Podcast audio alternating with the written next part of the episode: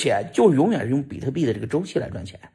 我不是说我在美国来编了一个曲子吗？我说住在这里啥也不干，四次减半百万美金，我说的吧？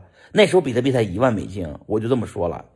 我说是坐在这里啥也不动，就是我坐在我家，我啥也不干，什么事儿都不参与，我也不 form，也不参与江湖上的事儿，是吧？我不参与，我就坐在这啥也不干，就啥也不乱投资啊。然后四次减半，就是经过四次，每次次就是四年，四年一次减半，四次四次十六年，四次十六年以后，四次减半，比特币到百万美金，一百万美金一个，啊，我说的事情正在一步一步的发生，是吧？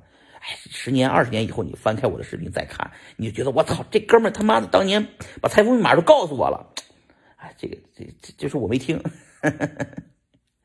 哎，不是币圈人，你也别买乱七八糟币，你就买比特币简单，知道吧？比特币就那么多，全球公认，全球机构都在买，很多国家都在买储备比特币，你也跟着买不就完了吗？对不对？哎，但是你你用。哎，我这么说了，就是中国币圈的朋友们，以及全世界币圈的朋友们，你们担负着的是整个中华民族全球崛起，不能在中国崛起，必须全球崛起。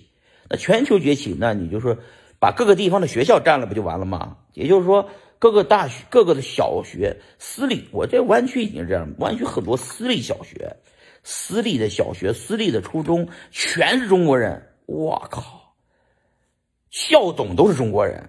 这不是大学华人当校董，我靠，教授华人当教授，华人真牛逼！这次，我现在看明白了，先把这个文化站住啊，然后各种的中国文化输出，我靠，这一套逻辑厉害。